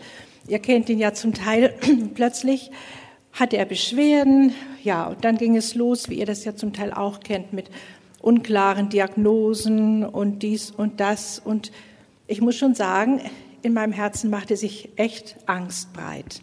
Ich glaube, das kennen wir alle. Aber es war interessant. Gerade einige Wochen vorher hatte unser Pastor Wolfgang Wegert aus dem Psalmen gepredigt und besonders einen Psalm ein Psalmwort immer wieder in die Gemeinde gerufen. Vielleicht erinnert ihr euch aus Psalm 56, Vers 4. Wenn mir Angst ist, vertraue ich auf dich. Gerade dann, wenn ich Angst habe, will ich mich dir anvertrauen. Und das war immer so in meinem Herzen. Und Gott hat mir geholfen, dann auch die Angst zu überwinden. Und auch Helmut war irgendwie so ganz ruhig. Ja, dann kam so allerlei. Aber dann war er drei Wochen im Krankenhaus. Man hat also gesucht und gesucht und nichts gefunden, nichts, nichts so Ernstes und hat uns das auch immer wieder gesagt. Und äh, ja, und dann hieß es, morgen kann entlassen werden.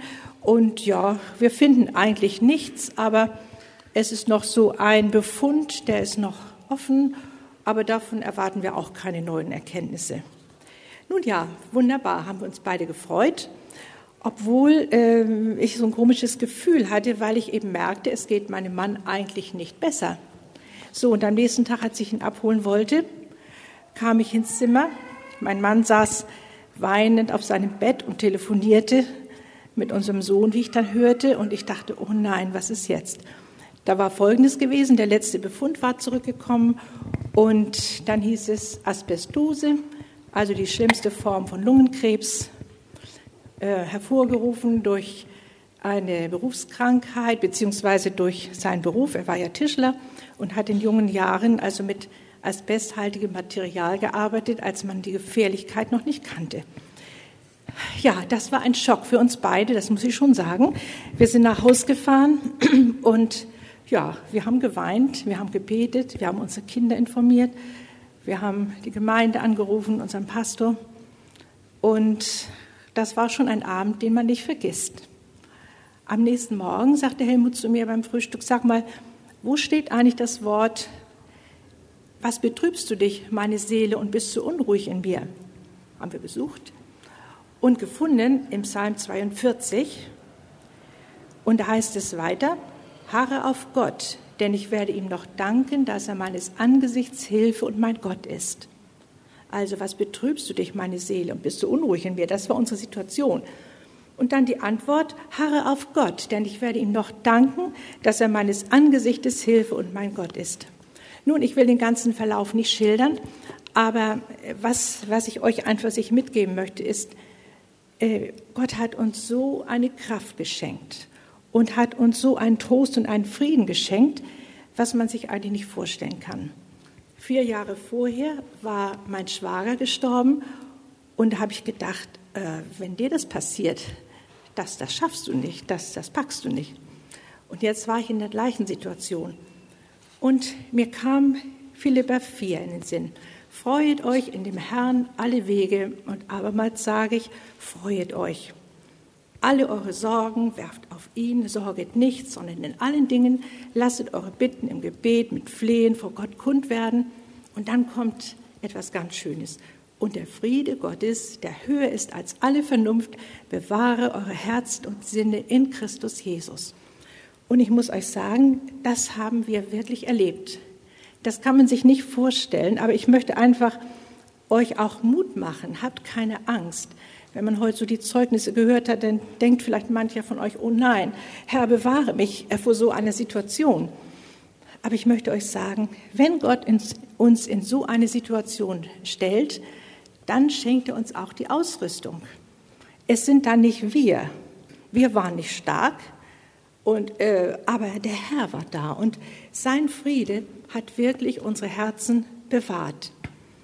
Und im Krankenhaus haben sich die Ärzte und Schwestern auch gewundert, wie ruhig mein Mann war. Er hatte dann eine wirklich ganz schlimme OP zu überstehen, hatte das dann auch überstanden. Und die Ärzte machen auch Mut, aber es wurde schlimmer anstatt besser. Und irgendwann kam dann doch der Punkt, ja, wo es dann nicht mehr so, so schaffte. Und ich fand auch im Blick auf das Sorgen oder in meinem Herzen war auch dieser Vers, alle eure Sorge werfet auf ihn, denn er sorgt für euch. Der steht ja im Petrusbrief. Aber interessanterweise äh, steht in der Elberfelder Übersetzung, da wird auch der Vers vorher mit einbezogen. Da steht, demütigt euch nun unter die mächtige Hand Gottes, damit er euch erhöhe zur rechten Zeit. Und jetzt kommt's, indem ihr alle eure Sorge auf ihn werft denn er ist besorgt um euch. Und mir wurde wichtig, dieses Demütigen äh, unter Gottes Hand ist, das zu akzeptieren. Wirklich zu sagen, ja Herr, das hast du jetzt in unser Leben hineingestellt und das ist in Ordnung. Das hat Gott mir so in mein Herz gegeben. Und äh, Helmut und ich, wir waren wirklich ruhig in dieser Situation. So, mein Mann hat wirklich noch lange gedacht, oder etliche Wochen gedacht, er würde wieder gesund werden. Es würde langsam aufwärts gehen und die Ärzte haben auch Mut gemacht und ähm, dann habe ich auch mal so, dass es nicht besser wurde, gefragt. Ähm, unsere Söhne wohnen ja ein bisschen weiter weg. Soll ich doch mal meine, meinen Kindern Bescheid sagen, dass sie doch jetzt schon mal kommen? Nein, haben die dann gesagt, alles, Best, alles bestens, keine Gefahr. Aber so war das eben nicht. Und äh, dann nach sieben Wochen, nach dieser schweren OP, starb Helmut. Als ich ihn am nächsten Tag besuchen wollte, da holt mich die Ärzte dann gleich und sagt, wir müssen ihn ins Koma legen. Aber nun ja, es ist so schlimm. Ähm, er wird es wahrscheinlich nicht schaffen. Sie haben es noch ein bisschen netter umschrieben. Ich war mit meiner Tochter dann zusammen da und ja, mein Mann war im Koma und wir haben ihn dann noch seine letzten drei Stunden an seinem Bett begleitet ihm Bibelverse gesagt, ihm gebetet, ihm gedankt. Es ist schon eine sehr bewegende, ein sehr bewegender Moment. Aber der Herr war da. Obwohl die Umgebung ja furchtbar ist, in so einem Intensivzimmer nebenan war jemand nur durch eine Trennwand getrennt und dann laufen da alle möglichen Geräte, wie wir das ja auch von Elke gehört haben. Aber Gott war da. Er hat uns Frieden gegeben. Und ich konnte einfach in meinem Herzen sagen, der Herr hat es gegeben der Herr hat es genommen und der Name des Herrn sei gelobt. Nicht die furchtbare Krankheit und nicht diese, ja, diese Arbeit, die er damals getan hat, ist die Ursache, sondern der Herr hat diese Sache benutzt, um sein Kind heimzuholen. Und äh, ja, das war natürlich nicht, nicht einfach, aber wie gesagt, der Herr hat, hat Gnade geschenkt und so war, lag der Friede Gottes über uns. Ja, und jetzt, wie ging es dann weiter? Ähm, das ist schon nicht einfach, aber ich muss auch sagen, die, die Gebete und die Liebe der Gemeinde waren ein so, so großer Schatz. Und ich denke, nie, so, nie lernt man die Gemeinde so schätzen wie in schwierigen Zeiten. Das ist wirklich wahr. Und ich habe immer wieder auch Gott gedankt und auch gesagt, Herr, segne meine lieben Geschwister, die jetzt so treu für mich beten. Und das hat mich auch veranlasst, noch treuer auch für Menschen zu beten, die auch wieder in Not sind. Aber an einem Abend, natürlich, ich muss sagen, ich habe eigentlich jeden Tag geweint, da bin ich ehrlich, geweint, aber manchmal auch aus Dankbarkeit. Und ich war überwältigt von der Liebe Gottes, ähm, die sich auch in so ganz einfachen und praktischen Dingen äh, ausgewirkt hat. Wenn man plötzlich so als Frau alleine ist und mein Mann war der praktische Teil in unserer Ehe und äh, da muss man vieles selbst entscheiden. Und es ist einfach die ganze, mein Mann hatte ja auch noch eine Firma, die Selbstständigkeit das alles auflösen. Aber ich darf wirklich sagen, der Herr hat mir so wunderbar geholfen, zur richtigen Zeit die richtigen Hilfen geschickt oder die Dinge so äh, sich ergeben lassen, dass ich immer wieder nur staunen konnte und Gott danken. Mag mir jemand ein Glas Wasser geben? Das, Dankeschön. Einen Abend kam ich nach Hause und das war so ungefähr ein Dreivierteljahr, das will ich noch mal kurz erzählen, nach Helmuts Heimgang und ich kam nach Hause und irgendwie hat mich der Schmerz an diesem Abend so überfallen, äh, das leere, die leere Wohnung und diese Tatsache, du bist jetzt immer alleine. Da kommt niemand mehr nach Hause, der dich in den Arm nimmt und sagt, hallo, schön, dass du da bist. Und ich habe bitterlich geweint. Aber dann kam ein Wort in mein Herz. Und zwar aus Jesaja 53. Da sagt der Prophet, für wahr, er trug unsere Krankheiten und lud auf sich unsere Schmerzen. Und ich habe, ja, der Geist Gottes führte mich so, dass ich an dem Abend meinen Schmerz um, um meinen Mann Gott abgegeben habe, einfach losgelassen habe. Ich habe einfach im Glauben gesagt, Herr, du hast auch meinen Schmerz, auch diesen Schmerz des Verlustes getragen und ich lege ihn jetzt ganz bewusst auf dich. Er ist mir zu schwer und ich will mich auch nicht blockieren lassen davon. Und ich muss sagen, von da an ist wirklich der Schmerz leiser geworden, ja. Und wenn man mich fragte in der Zeit, äh, dann, wie es mir geht, Verena hat das einmal getan, du sitzt da gerade. Verena war bei mir und fragte mich, wie geht's dir? Und in dem Moment stürzten mir die Tränen aus den Augen, ja. Äh, ich will euch einfach sagen, es ist so eine, eine, eine Doppelsache. Man ist traurig und weint und auf der anderen Seite ist ein großer Frieden im Herzen. Und wenn mich heute auch Geschwister fragen, wie geht's dir, dann darf ich wirklich aus Überzeugung sagen, es geht mir gut. Aber nur, weil Jesus da ist. Und es ist so, als wenn man einen Schmerz hat, vielleicht eine, eine Wunde, die schmerzhaft ist, aber es ist eine, eine wohltuende Salbe darüber. Ja, so kann man das vielleicht bezeichnen. Ähm, es, es kommt nicht so an einen ran. Und das ist nur, nur die Gnade Gottes. Und das möchte ich betonen. Also ich bin wirklich nicht stark und äh, ich staune selber. Es ist der Herr. Und das möchte ich euch so sagen. Egal was kommt, Leute, es ist der Herr und er macht uns stark. In dem Moment, wo er uns etwas auferlegt, da gibt er uns auch die Kraft. Und darum wollen wir auch heute nicht nur mit Trauer oder wie soll ich sagen, denken, oh nein, was gibt es doch auch für Leid unter Gottes Kindern, sondern wir wollen gleichzeitig, wie das ja auch bei den lieben Schwestern zum Ausdruck kam, wir wollen einfach sagen, Herr, du bist da, du hast meine Geschwister durchgetragen, du hast so viel Gnade geschenkt und du schenkst sie mir auch. Jetzt habe ich noch einen kleinen Punkt äh, allgemein und zwar kann man sich auf Leid vorbereiten. Das ist ja auch die Frage. Also mir haben schon auch gerade junge Frauen, eine hat neulich zu mir gesagt, weißt du, wenn ich mir vorstellen würde, mein Mann stirbt jetzt, nee, das, das, nee, das, das könnte ich nicht, das wäre furchtbar. Und ich muss dir recht geben, das ist sicher so. Aber ich habe auch gesagt, du musst dir das jetzt auch nicht vorstellen. Nicht? Du musst nicht mit dieser Angst leben. Aber es gibt eine Vorbereitung. Ich habe einmal eine Vorbereitung gesehen, die fand ich sehr makaber. Und zwar in einem Museum auf der Insel Farnö in Dänemark besuchten wir ein Museum und da war eine Braut ausgestellt. Was war das? Vielleicht 1800 sowieso. Weißes Kleid an. Und wisst ihr, was sie da drunter hatte? Ihr schwarzes Witwenkleid. Also das fand ich so heftig, ja. Eine junge Frau, die am Hochzeitstag schon das schwarze Witwenkleid trägt. Und das war eben damals so. Die Männer waren alle Fischer Und zu der damaligen Zeit blieben auch schon junge Fischer oft auf See. Und so wurde diese junge Frau schon daran erinnert, so, wer weiß, wie bald du eine Witwe wirst. Gut, solche Vorbereitungen meine ich jetzt nicht, die müssen wir nicht treffen, aber wir dürfen uns auch vorbereiten innerlich, ja? Da steht zum Beispiel ein Vers in Prediger, ist gerade auch für junge Leute, hört mal gut zu. Gedenke an deinen Schöpfer in deiner Jugend, ehe die bösen Tage kommen und die Jahre, wo du sagen wirst, sie gefallen mir nicht. eine Vorbereitung. Gedenke an deinen Schöpfer in deiner Jugend, wenn es dir gut geht, wenn der Himmel voller Geigen hängt, wenn du Pläne hast, wenn du gesund bist und die ganze Welt erobern könntest, dann denke an deinen Schöpfer. Dann habe eine Beziehung zu Gott, der dich geschaffen hat, zu Gott, der dein Leben erhält. Und einen Mann in der Bibel, der dies erlebt hat in seiner Jugend, der wirklich eine Beziehung zu Gott hatte, das war David.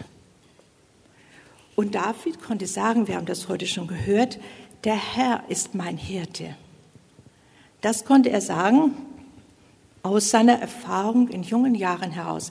Der Herr ist mein Hirte. David lernte Gott auch kennen als den Gott, der seine Sünde aufdeckt, der ihm das auch nicht durchgehen ließ, als er Unrecht tat und der ihn in eine tiefe Buße hineinführte, so dass der David ausrief, Gott, sei mir gnädig nach deiner Güte, tilge meine Übertretungen nach deiner großen Barmherzigkeit oder auch das bekannte Wort, schaffe in mir Gott ein reines Herz und gib mir einen neuen gewissen Geist.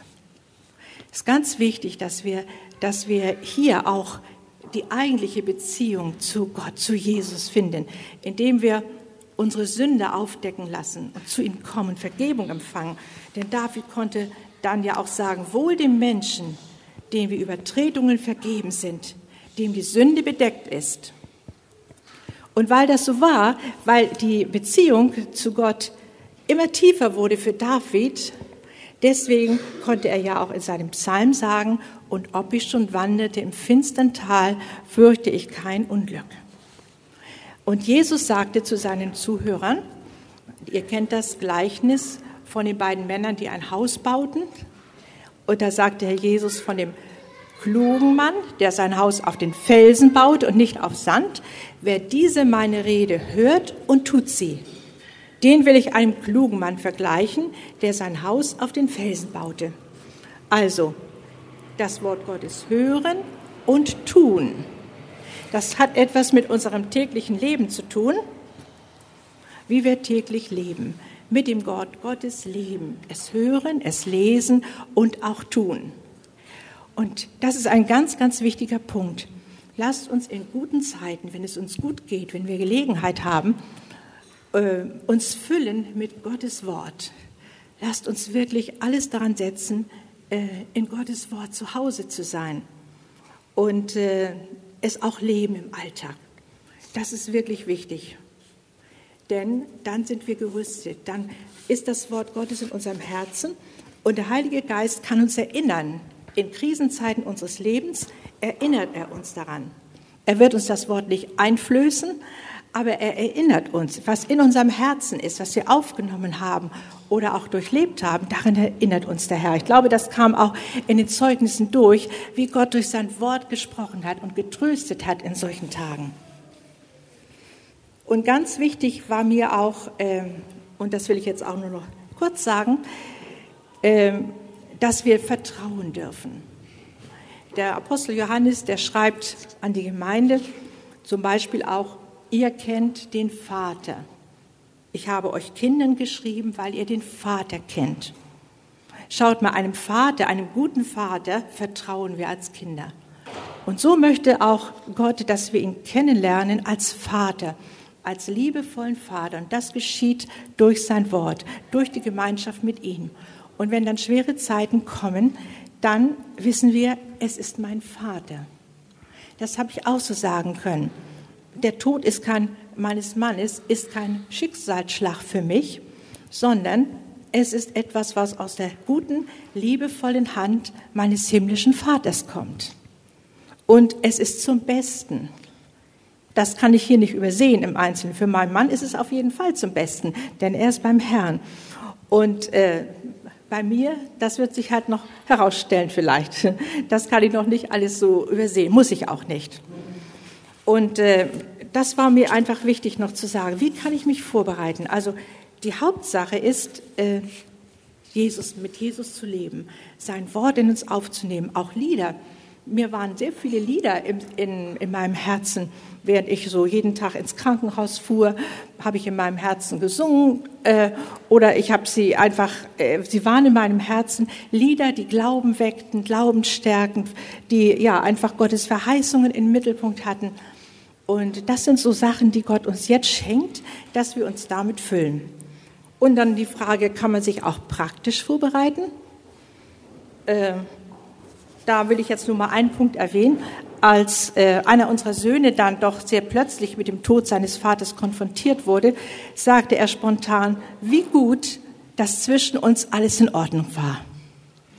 Und ich glaube, das ist ein wichtiger Punkt, dass wir so leben, dass immer alles in Ordnung ist. Meine Mutter, die hatte immer so herrliche Sprüche auf Lager und die hat uns ein Wort immer zitiert. Äh, und sie hat gesagt, streut Blumen der Liebe zu Lebenszeit, kurz ist die Zeit, die ihr beieinander seid. Also, das heißt, tut einander Gutes, streut Liebe aus. Und das sagt Paulus im Galaterbrief auch. So lasst uns nun, wo wir Gelegenheit haben, an jedermann Gutes tun, besonders aber an den Hausgenossen des Glaubens. Ich glaube, um, um auch vorbereitet zu sein, ich sage mal auch gerade auf einen Todesfall, wie das jetzt in unserem Fall war, ist, dass wir auch unsere Beziehungen im Alltag bewusst leben. In der Liebe Jesu, aber auch in der Vergebung. Man weiß nie, ob man noch Gelegenheit hat, irgendjemand noch um Vergebung zu bitten, wenn das dran ist, ja? Und äh, dann kommt zu dem Kummer des Verlustes vielleicht noch hinzu, dass unvergebene Schuld da ist. Und das muss nicht sein. Ja, das war das, was ich euch noch so zum Schluss noch sagen wollte.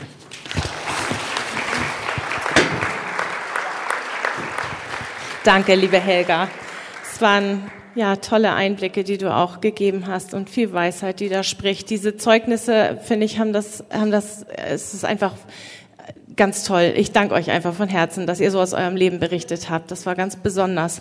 Es wurde heute alles aufgezeichnet. Wenn ihr das nachhören wollt, dann könnt ihr das im Mediencenter bestellen. Denn ähm, ich habe nur einen Druck dabei von dem, was ich gesagt habe. Und da sind leider die Zeugnisse nicht dabei. Einen ganz kurzen letzten Punkt habe ich noch, um den Sack so ein bisschen zuzubinden. Danach singen wir noch ein Lied und dann ähm, werden wir auch, ähm, wird Marita noch zum Abschluss beten ähm, und noch einiges sagen. Der letzte kurze Punkt. Gott selbst trug das aller, aller schwerste Leid. Wir haben jetzt von ganz viel Leid gehört und ähm, mir ging es auch so bei den Zeugnissen, dass ich dachte, okay, sowas, sowas kann ich, könnte ich nicht. Ähm, und Gott sagt, dass wir in Philippa, ne, sagtest du, Helga, dass Gott uns das zu seiner Zeit geben wird und dass wir nicht darüber nachdenken sollen. Ähm, denn Gott wird das dann da sein und hat das versprochen. Das Größte und die größte Hoffnung, die wir aber haben, ist, dass Gott das allerschwerste Leid von uns abgewandt hat. Jesus hat den Himmel verlassen und ist Mensch geworden. Mit welcher Absicht? Um sich wie ein König hier feiern zu lassen? Nein, er kam und nahm Knechtsgestalt an. Er kam und hat alles verlassen, um zu dienen. Er wurde von seiner Familie verschmäht, von Menschen missverstanden. Er wurde zurückgewiesen. Er wurde versucht, belogen, verraten, geschlagen und gekreuzigt. Verachtet war er und verlassen von den Menschen, ein Mann der Schmerzen und mit Leiden vertraut. Jesaja 53, 3. Wer kann uns also besser verstehen als Jesus, der selbst all das erlitten hat, was wir hier heute auch gehört haben. Er hat all das erlitten, er hat all das durchgemacht. Er kam nicht hier in Kutsche und mit, mit rotem Teppich und mit einer Krone auf dem Kopf, sondern er kam und hat genau das durchgemacht. Wer kann mitfühlen und trösten und an unserer Seite bleiben in diesen Zeiten, von denen wir eben gehört haben, wenn nicht er? Und Jesus ist durch weit größeres Leid gegangen, als wir es je müssen. Ein Leid, das uns Gottes Kindern auf ewig erspart bleibt. Gott hat nämlich ein Leid getragen, was wir nie tragen müssen. Und das Leid, was wir erleben, reicht nie an dies eine Leid ran, was Jesus getragen hat. Welches, welches Leid war das? Er wurde am Kreuz von Gott verlassen. Er wurde komplett, diese Beziehung zu seinem Vater wurde komplett durchbrochen. Das ist etwas, was wir nie erleben müssen. Der Zorn Gottes, des Vaters, entbrannte über Jesus, als er am Kreuz hing. Und Robert Murray, ein schottischer Prediger im frühen 19. Jahrhundert, schrieb, er war ohne Gottes Trost. Kein Gefühl der Liebe Gottes war da, kein Gefühl, dass Gott ihm irgendwie beistand. Gott war einst seine Sonne, jetzt war da nur Finsternis. Alles, was Gott ihm gewesen war, wurde ihm genommen. Er war gottlos und fern von seinem Vater. Er fühlte sich wie ein Verstoßener, zu dem der Richter sagt, weiche von mir, du bist verflucht und wirst mit ewiger Trennung von der Gegenwart des Herrn und der Macht seiner Herrlichkeit gestraft. So fühlte er sich, wie ein Kind, das einen Kieselstein in eine Schlucht wirft und vergeblich auf den Aufprall wartet. Es kam keine Antwort. Und wisst ihr, das ist die wahre Hölle, die Jesus erlitten hat.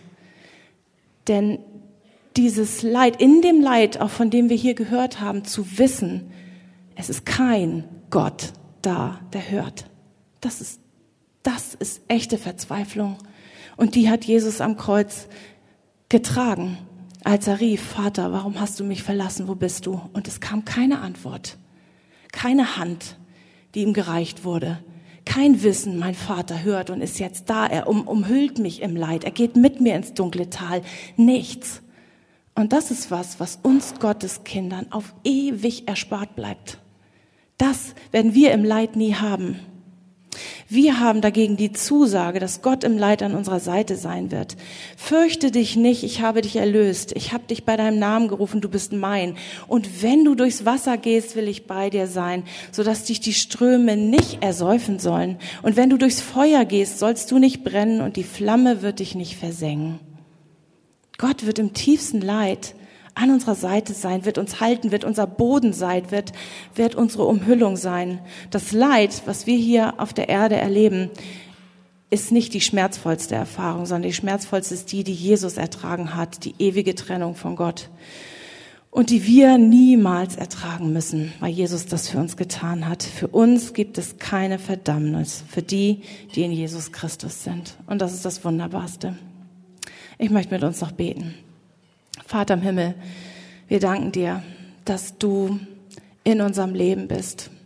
Wir danken dir, dass wir dir vertrauen dürfen und dass du ein guter Vater bist, ein guter Hirte und dass du einen guten Plan hast, ein gutes Ziel und dass uns alles zum Besten dient. Und Herr, du legst das Leid in unser Leben und häufig wollen wir es nicht und noch weniger sind wir häufig dankbar dafür, aber du hast auch da ein gutes Ziel mit uns und du liebst uns und du bist an unserer Seite und gehst mit uns und wir preisen dich dafür und wir bitten dich, dass du uns vorbereitest in den Zeiten, wo Leid kommt, dass du dann die Kraft gibst, dass du dann an unserer Seite bist. Darauf vertrauen wir. Und ich bete, Herr, dass du Trost denjenigen gibst, die im Leid sind, dass sie freuen, sich freuen an dir, weil sie wissen, du bist immer erreichbar. Nie muss uns sowas passieren wie bei Jesus. Nie ist die Verbindung gekappt und nie wird, wird es leer sein, wenn wir dich rufen, sondern du wirst antworten und du wirst bei uns sein. Wir preisen dich, Herr, für diese Hoffnung, die wir haben dürfen. Segne du uns alle und ja, geh du uns nach heute. Amen.